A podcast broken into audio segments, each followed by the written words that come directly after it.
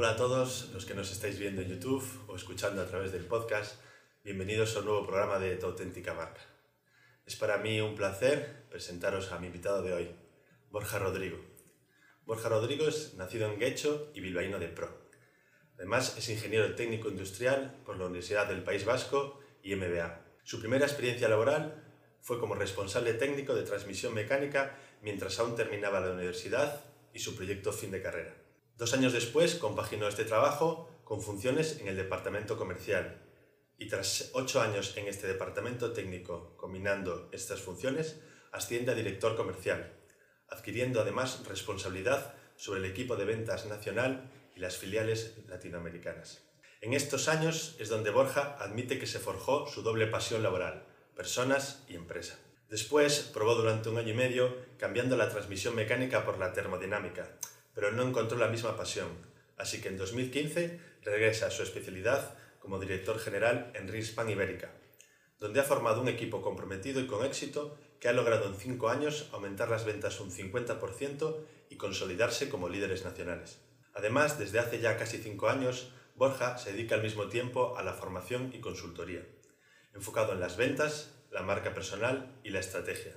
A principios de 2019, autopublica Las 4 Cs de LinkedIn, un libro donde transmite lo aprendido durante 2018 y parte de 2019, posicionando su empresa y las ruedas libres. Además, es cofundador de la cara C Social Selling, donde, junto con Eva Ballina, forma a cientos de profesionales y empresas en el uso estratégico de LinkedIn. Recientemente ha sido también nombrado embajador por la Escuela de Ventas, la mayor comunidad online de vendedores en castellano. Bienvenido, Borja. Muy, muy, pues muchas gracias. muchas gracias por todo lo que has contado, además. Bueno, como te decía, es un auténtico placer y, realmente, bueno, solo me he limitado a, un poco transcribir lo que está en, tu, en redes sociales, sobre todo en LinkedIn y en tu, y en tu web. Y como, como, decía, me gusta presentaros en este, en este sentido de un aspecto un poco más funcional para que ahora seáis vosotros un poco los que nos contéis em, qué, qué es lo que hizo que acabases estando donde estás ahora, ¿no? Genial. ¿Y por dónde quieres que empecemos? Bueno, ¿qué fue lo que te motivó? ¿Qué fue lo que de repente en un joven o no tan joven Borja hizo clic y dijo, esto es a lo que me quiero dedicar, esta es mi pasión, esto es lo que, lo que quiero hacer? Pues mira, cuando yo tenía 12 años más o menos, eh, mi padre había montado una fábrica con una empresa con, otros dos socios y el año que la montaron, bueno, pues eh, ya sabes que los inicios son muy difíciles, muy duros, hay que meter 80.000 horas. Bueno, pues aquel verano no hubo vacaciones, lógicamente. Y, el mes de agosto sé que estuvo solo él en la fábrica trabajando y, tratando de poner las máquinas a punto, etc. Y hubo unos días que me dijo, oye, ¿por qué no te vienes y, y estás conmigo y conoces un poco aquello? Y, bueno, pues, pues, pues, vale, pues venga, pues me voy. Y, me encantó lo que, lo que vi, me encantó, no sé, me sentí eh, como súper útil eh, esos días estando allí con mi padre mano a mano. Eh, yo soy el pequeño de tres hermanos, igual por eso de ser el pequeño, pues en casa siempre sentía como que era el que menos aportaba o la voz menos tenida en cuenta, porque claro, pues igual yo tenía cinco años y mis hermanos tenían 8 y 11. Entonces, claro, mi hermano mayor de 11 pues ya era muy mayor y entonces, claro, pues decía cosas muy sensatas o muy inteligentes o, y, el mediano también. Entonces, yo me sentía un poco de esa manera. Y, cuando tuve esa oportunidad, pues lo disfruté un montón. Y recuerdo la conversación que tuve con mi padre volviendo en coche el primer día y le dije, pues a mí me encantaría trabajar de mayor contigo. ¿Y, ¿Y qué hay que hacer para trabajar contigo? Y me dijo, bueno, pues lo que más falta me haría porque mi padre era ingeniero químico especializado en, plásticos. Y en la, fábrica hacían mallas de plástico, las mallas estas de las bolsas de naranja o las mallas estas, las telas de malla que cubren las fachadas de los edificios cuando hacen obras, etcétera, fabricaban ese tipo de mallas. Y me dijo, lo que me hace falta es un ingeniero electrónico para, para modernizar todo el sistema de producción que lo tenemos muy antiguo es demasiado mecánico y hace falta meter aquí un poco de electrónica. Y ahí fue cuando decidí estudiar electrónica, ingeniería electrónica, mm, porque mi padre me, dijo que era lo que hacía falta para trabajar con él. Eso fue lo que me hizo e, ese clic. Y luego, bueno, pues eh, con el tiempo cuando ya tenía veintipocos años y estaba acabando la carrera, me quedaban tres o cuatro asignaturas y ese verano ya iba a empezar a trabajar con él. Ya había estado los veranos anteriores haciendo cositas, siguiendo algunos días, haciendo mis pinitos en los armarios eléctricos. Y, ese verano, cuando ya por fin, después de tantos años, eh, iba a empezar ese sueño que tenía, bueno, pues tuvo una discrepancia con los socios y tuvo que vender sus participaciones de la empresa. Justo un mes antes de empezar yo a trabajar allí. Y entonces, bueno, pues yo me veía allí a punto de terminar la carrera, con, teniendo tan claro desde siempre qué es lo que quería hacer, que de repente todo, todo desapareció. Fíjate, eso que había sido tan bueno al principio, de tener tan claro qué quieres hacer, porque hay mucha gente que igual llega a los 40 y todavía ni siquiera sabe a lo que se quiere dedicar. Y, yo desde los 12 ya lo tenía claro, pero se esfumó. Y bueno, pues eh, tuve que buscar una alternativa. Empecé a trabajar en la empresa que dirigía mi entrenador de balonmano y que yo a la vez también era entrenador de balonmano de su hijo y era una empresa de transmisión mecánica. Yo no tenía ni idea de lo que era la transmisión mecánica. Y allí fue donde, donde aprendí todo. Mm, ahí fue donde tuve mi, mi, primera experiencia interesante a nivel profesional y, y, ahí estuve 13 años prácticamente. Y tengo una curiosidad por lo que me estás contando de cómo fueron estos, eh, porque creo que además muchos profesionales se pueden identificar en esto, ¿no? que es cuando, cuando empiezas, ya sea porque es tu propio emprendimiento o trabajando para otros, en una posición en la que inicialmente no te encuentras tan cómodo, ¿verdad? Porque no es lo que tú te habías formado. Entonces, ¿cómo fueron esos primeros momentos? ¿Desde, desde qué perspectiva lo, te integraste un poco en, ese, en esa empresa? Pues entré con la mayor ilusión del mundo, porque, bueno, me habían acogido con los brazos abiertos y me parecía, era mi primer trabajo eh, relacionado con los estudios, aunque yo había estudiado electrónica y, estaba en una empresa mecánica, pero bueno, el objetivo de la empresa era un poco empezar a desarrollar una parte electrónica eh, relacionada con la transmisión mecánica. Y bueno, pues yo la verdad es que empecé con la mayor ilusión del mundo y súper, súper contento de, empezar esa nueva etapa y esa nueva experiencia. Relacionada eh, al 100% con lo que yo había estudiado o no, me da lo mismo, porque yo realmente estudié electrónica porque era lo que hacía falta para trabajar con mi padre. Seguramente no era lo que más me gustaba, me gustaba más la mecánica, pero decidí la electrónica porque era lo que mi padre me dijo. Y entonces, como bueno, pues iba a trabajar en la parte mecánica que la veía, que la entendía mejor que la electrónica, bueno, pues, pues contento e ilusionado y con muchas ganas de aprender y de aportar. Como, seguramente como todo lo que he hecho. Que siempre que he empezado en un proyecto, he empezado con, con la mayor de las ganas y de la ilusión.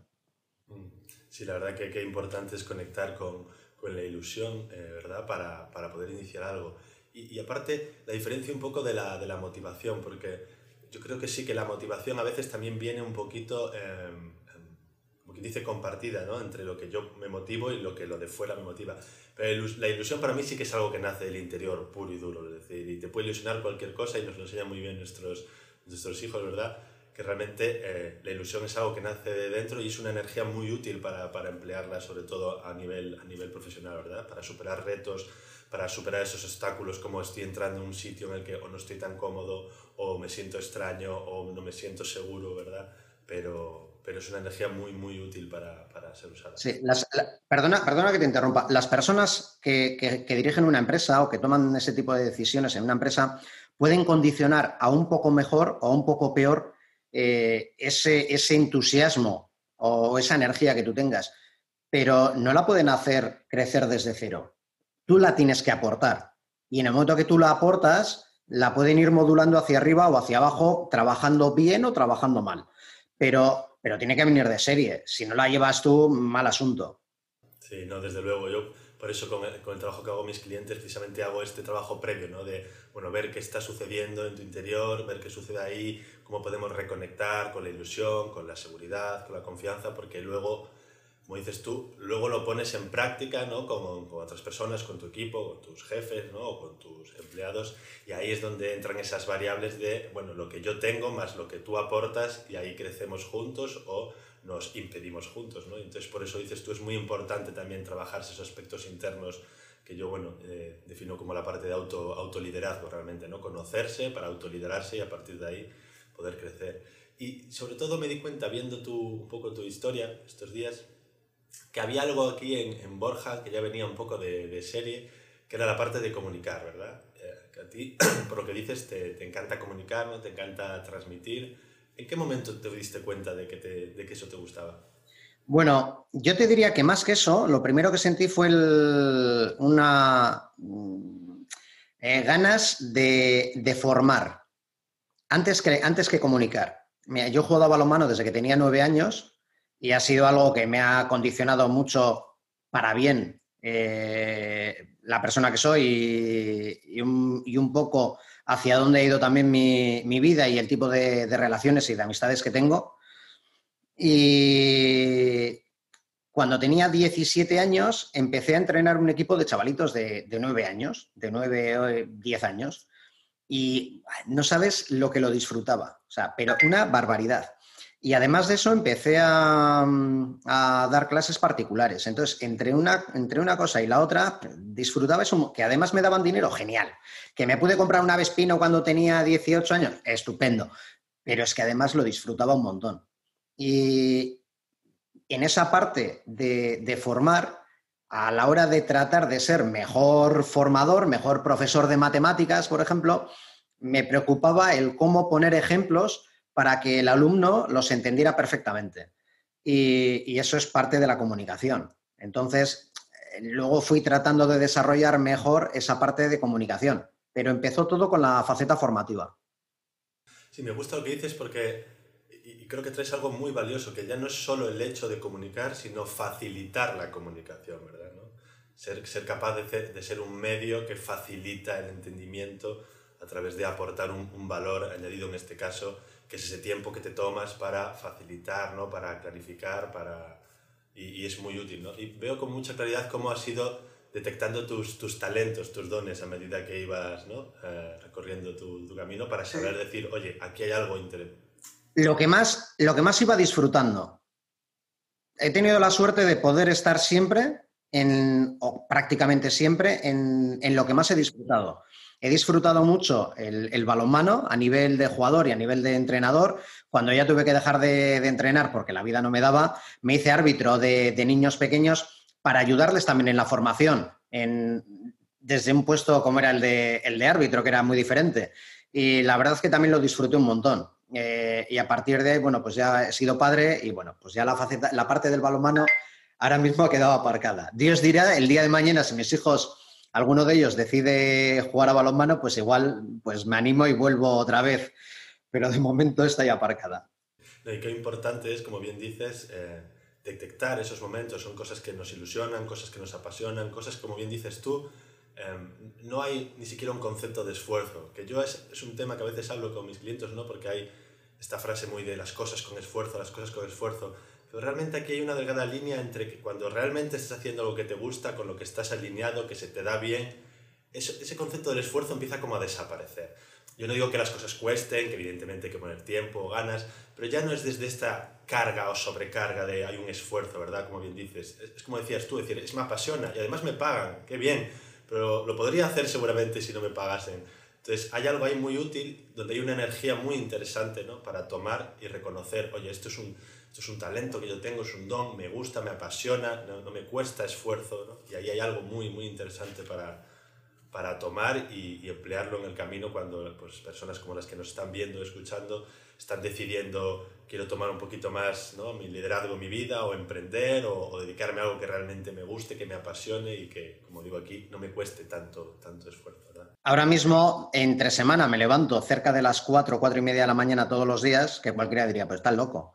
Bueno, pues es la forma que tengo de poder aprovechar el día al máximo para poder hacer todo lo que quiero hacer, la cantidad de cosas que quiero hacer, porque dirijo una empresa industrial, pero es que además eh, me gusta llevar, eh, gestionar temas de formación y, y, y, poder formar a personas y a empresas. Entonces, bueno, pues si quiero combinar las dos cosas, hay que empezar pronto, porque si no el día se te pasa volando.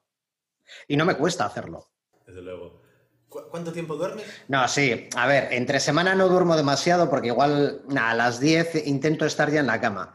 Como tengo hijos pequeños, pues es fácil el adelantar el horario. Pero eso, puedo dormir seis horas más menos entre semana, el fin de semana ya recupero. recupero horas. el, sábado recupero horas. es una buena media, es una buena media. Y me, viene la curiosidad de saber, en todo este viaje ¿no? que, que estás haciendo, y, las personas que te puedan ah, seguir a través de LinkedIn lo reconocerán, hubo un momento donde Borja se dio cuenta de la importancia que tenía y el valor que tenía la marca personal. ¿Cuándo fue? ¿Cómo fue este momento? Pues mira, realmente me he ido dando cuenta con el tiempo, porque antes de, tratar de potenciar mi marca personal, yo lo que, lo que quise hacer fue una estrategia de comunicación en LinkedIn eh, de uno de los productos que fabricamos, del principal producto con el que más expectativas de crecimiento teníamos. Y, me di cuenta de que era un producto súper desconocido en el mercado español. Entonces, si quería que, poder crecer con ese producto, necesitamos hacer una tarea de evangelización del producto para que la gente lo conociera. Si las empresas que, pueden instalar, que pueden comprar ese producto para instalarlo en máquinas que diseñan y que fabrican, no lo conocen, es imposible que, que, lo puedan instalar y que puedan diseñar máquinas con él y que me lo puedan comprar y que yo pueda crecer en ventas. Entonces, lo que hicimos fue una estrategia de comunicación del producto y de la marca. A, a medida que iba trabajando esa parte, fue cuando me fui dando cuenta de que la marca personal iba creciendo y que se iba generando alrededor de esa comunicación de la empresa.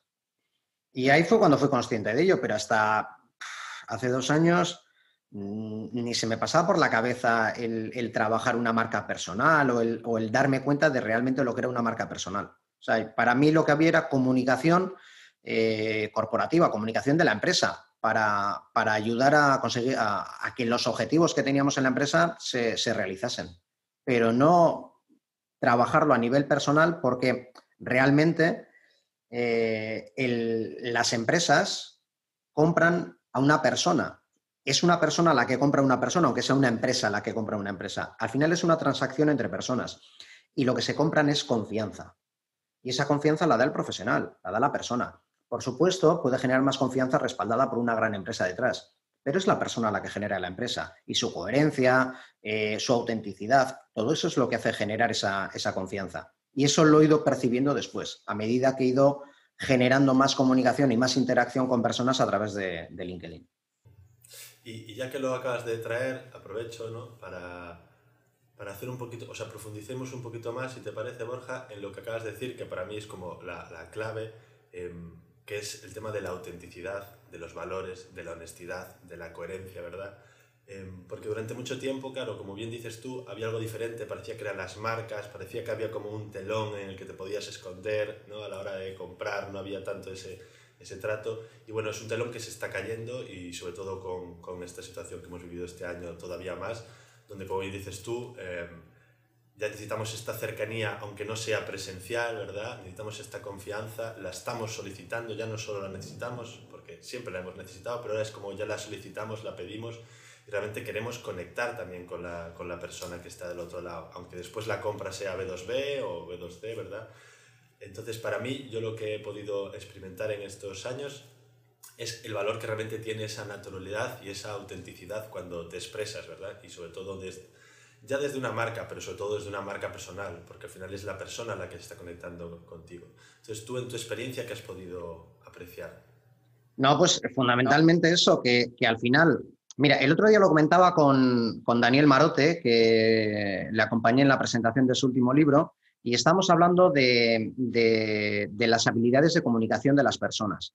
Y estábamos los dos, coincidíamos los dos, estamos de acuerdo en que seguramente las personas que más nos impactan positivamente como comunicadores no necesariamente son las personas que técnicamente mejor comunican, sino que son personas que nos llegan porque su mensaje nos parece más sincero y porque realmente estamos viendo, estamos percibiendo eh, verdad en lo que nos cuentan. Eh, ¿Cómo se consigue eso? Seguro que hay técnicas, estoy seguro, pero la mejor técnica es que sea verdad. Si no es verdad, si no te crees realmente lo que, lo que tú quieres eh, proyectar, es que no lo vas a conseguir. esa es una de las cosas que, trasladada al mundo de la empresa, es algo en lo que trabajo cada día con mi equipo.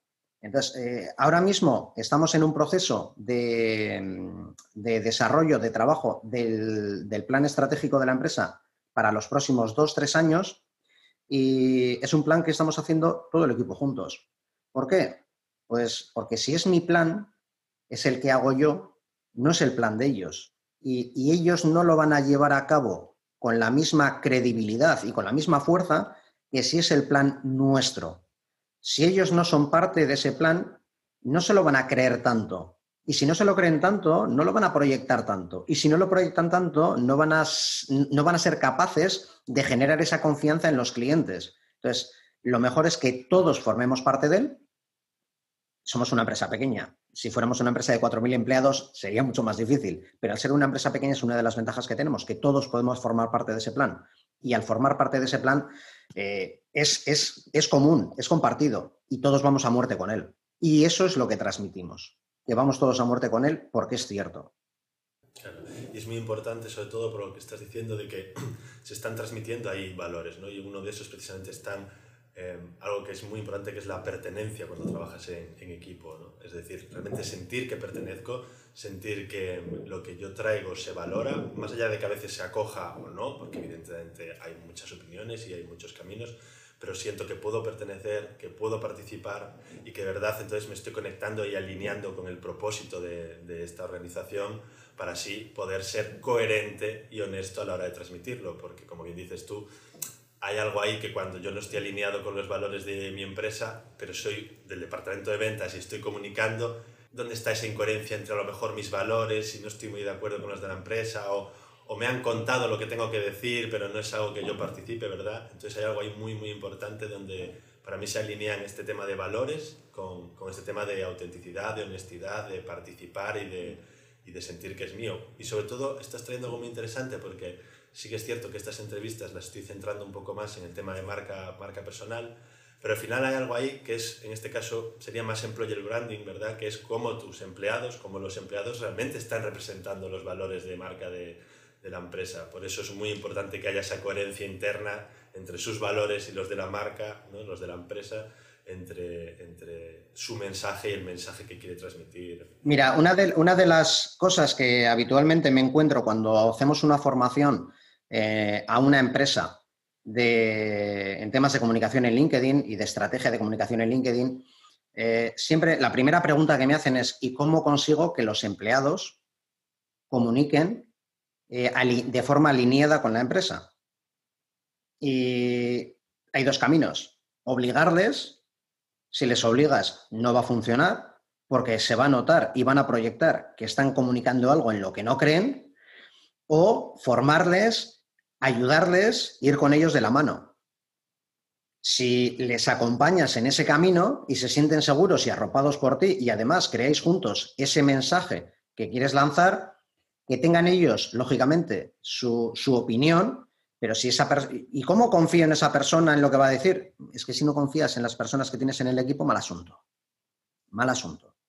Si no confías en lo que puedan decir en el supermercado, en Facebook o en, no sé, o en la playa, mal asunto, porque va a haber gente alrededor escuchando. Y, ese mensaje va a llegar igual de, igual de lejos. Llegará por un sitio, por un canal o por otro, pero va a llegar igual de lejos. Lo que tienes que conseguir es que esas personas comuniquen lo que tú quieres que comuniquen, pero porque lo sienten así. Es difícil. Sí, yo siento que es eso, que realmente al final es, lo decía antes, de hacer partícipes. Es decir, porque la otra opción es que me digan y me den un protocolo de cómo debo contestar y eso destila esa incoherencia entre lo que yo realmente quiero decir y, y como bien dices tú, al final después tiene mucha más relevancia una conversación en la cola del súper o, o, una conversación en un, en, en un, bar con mi amigo que al final lo que realmente estoy transmitiendo. Sin embargo, cuando la empresa se abre ¿no? a, a, a, que, a que eso, las, las, personas puedan participar, puedan opinar, puedan eh, alinearse con los valores de, de, de la empresa, de repente hay coherencia en ese mensaje entonces uno quiere hablar también, uno quiere transmitir, ya no hay esa obligación, ¿no? ¿Qué, qué es lo que sucede? Cuando realmente sí que estás en una empresa que te gusta, con la que estás alineado y hablas, eh, aunque sea de otra, de otra forma, ¿no? Supongo que el tema de marca y de marca personal y estrategia de comunicación, una cosa es el, eh, la parte más, por decirlo así, organizada, ¿no? estratégica, pero es algo que llevamos haciendo toda la vida, porque tú sales claro. y en tu entorno hablas de tu empresa, hablas de tu trabajo, si te va bien, si no, cómo es tu jefe o tu jefa, o qué te pasó con tus empleados. Entonces, al final se trata de, de, canalizar esto de una forma mucho más productiva, pero los valores siguen siendo los mismos, como estás diciendo. Efectivamente. Lo que pasa es que ahora, como hay redes sociales al alcance de la mano en el móvil o en el ordenador, parece que da más miedo. Pero es que eso ha venido para quedarse. Y lo que tenemos que tener claro en las empresas es que tenemos que trabajar en esa línea, porque eso no lo podemos cortar de raíz eternamente. En algún momento eso va a tener que aflorar y cuanto antes lo trabajes, mejor. Eh, piensa que hay muchos competidores tuyos que también están en las mismas redes sociales en las que estás tú y que tampoco lo hacen bien. Así que si eres tú el primero que lo hace bien, vas a estar mejor posicionado. O sea, que tiene, ahí lo que hay es la oportunidad, no el miedo. Todo lo contrario. Y ahora me gustaría preguntarle al Borja formador y, consultor en su experiencia acompañando a, profesionales. Bueno, pues mm, un poco estas personas que están en esta situación de quiero empezar a comunicarme, ya sea dentro de mi empresa o ya sea porque quiero eh, iniciar un proceso por mi, por mi, cuenta, tengo estas dificultades ¿no? en comunicar, en, expresar o incluso en ser visible. Tú en tu experiencia estos años que te has encontrado, em, ¿qué, qué, podría, ¿qué es lo que comentas? ¿Qué es lo que aportas desde esta situación cuando están en, así? Eh, en LinkedIn, como en cualquier otra red social, da vértigo exponerse en público y que las cosas que yo diga puedan ser tomadas como tonterías o bobadas o que estoy equivocado o que he metido la pata. Entonces da miedo escribir por ese motivo, por si meto la pata y alguien me mete el dedo en el ojo. Entonces, lo más fácil para ir quitando ese vértigo es empezar a participar en publicaciones de otras personas recomendándolas. Cuando ya le has quitado el miedo a recomendar, reaccionar, a poner recomendación, celebrar, etcétera, la, reacción que corresponda, puedes empezar a poner comentarios sencillos, sin ningún tipo de compromiso, como me ha encantado tu publicación, algo así, que, que, no te comprometa absolutamente a nada y no vas a meter la pata. Y después, poquito a poco, empieza a meter tu opinión. Y cuando ya te sientas cómodo en esos comentarios de publicaciones de otras personas, seguramente estés ya preparado para compartir publicaciones de otras personas. Cuando compartas publicaciones de otras personas, le puedes añadir después tu opinión. Y una vez de que has hecho ya todo eso, empieza a publicar. Pero hay que ir poquito a poco. Hay gente que, que ese paso lo hace rapidísimo y hay otros que les cuesta mucho más. Bueno, pues el miedo es libre y cada persona es como es. Pero ese es el proceso natural el ir haciendo esas cosas poquito a poco. Es como si te da miedo el agua, pues primero te metes en la piscina pequeñita, la que te cubre por los tobillos, luego la de la cintura, luego en la piscina olímpica te metes por donde te cubre por el pecho y luego poco a poco ya te, te acabas tirando de cabeza hasta donde ya te cubre entero. Y luego ya vas a nadar en el mar. Pues poquito a poco hay que ir haciendo las cosas. De lo sencillo a lo difícil. Claro, además también reconocer como, y está bien lo que necesites, ¿no? Y el tiempo que, que, vayas necesitando, si realmente al final pues hay una constancia, porque esto es un poco también como el cuento de la, de la liebre y la tortuga. Hay quien empieza rapidísimo y continúa, y está bien, pero también hay quien empieza rapidísimo y también muy, muy rápido se deshincha o deja de ser constante y eso tiene un efecto. Y yo lo que estoy viendo en estos años es que a veces es mucho mejor una estrategia y un ritmo de ir poco a poco, pero ir constantemente, ¿no? granito a granito, que es como se llega a construir castillo, que no a veces estos impulsos de, bueno, ahora escribo, ahora dejo de escribir, o las redes sociales para eso son muy poco agradecidas, ¿no? son más agradecidas para las personas que realmente están constantemente aportando, como dices tú, de muchas formas se puede aportar. De hecho, por ejemplo, en LinkedIn, como bien dices tú, es una red que, que se nota mucho que aunque dejes de publicar, si realmente estás comentando, compartiendo, pues todo el mundo puede ver que le siguen llegando invitaciones porque sigues aportando valor, solo que de otra, de otra forma, ¿no? Entonces creo que hay algo muy interesante ahí en encontrar el ritmo en el que te sientas a gusto para poder mantenerlo. La clave es, es, lo que tú has dicho, la constancia. Al ritmo que tú te marques, pero la constancia. Si te, si te planificas para hacer una publicación cada dos semanas, estupendo, pues cada dos semanas. Si lo quieres hacer cada semana, cada semana. Si lo quieres hacer cada tres días, cada tres días. Pero mantén la constancia y más vale la calidad que la cantidad. No por publicar cada dos horas o no por publicar todos los días vas a tener mejores resultados que por hacer dos publicaciones a la semana. Mira, por ejemplo, Maribel García Benítez, que es una chica que me encanta cómo, el, cómo publica en LinkedIn el tipo de contenidos que hace, no publica todos los días, ni mucho menos. No le hace falta y, con publicar tres veces por semana, es más que suficiente, no necesita más. ¿Para qué va a publicar todos los días? ¿Para qué se va a desgastar de tal manera?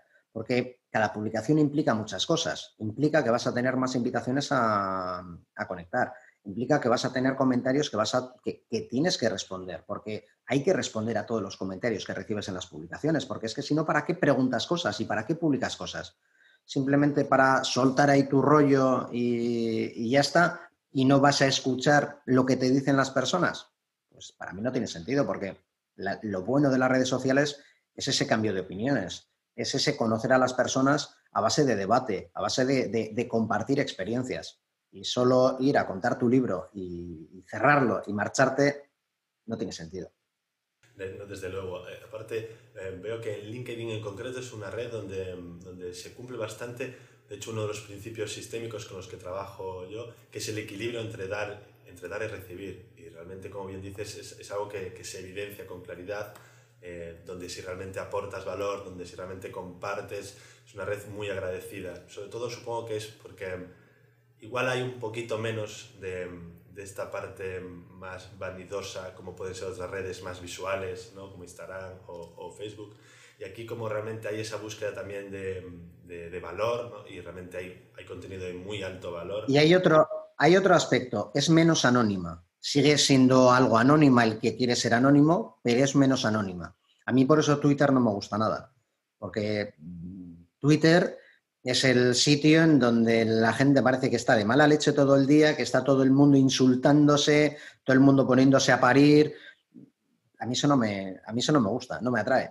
En LinkedIn se da muy poco ese tipo de situaciones. Hay gente que a ver, hay 700 y pico millones de, usuarios en todo el mundo, pues tiene que haber de todo, pero mucho menos que en otras redes sociales. Yo creo que porque es menos anónima y la implicación que tienen los comentarios que haces, eh, yo creo que cada vez la gente es más consciente de ello.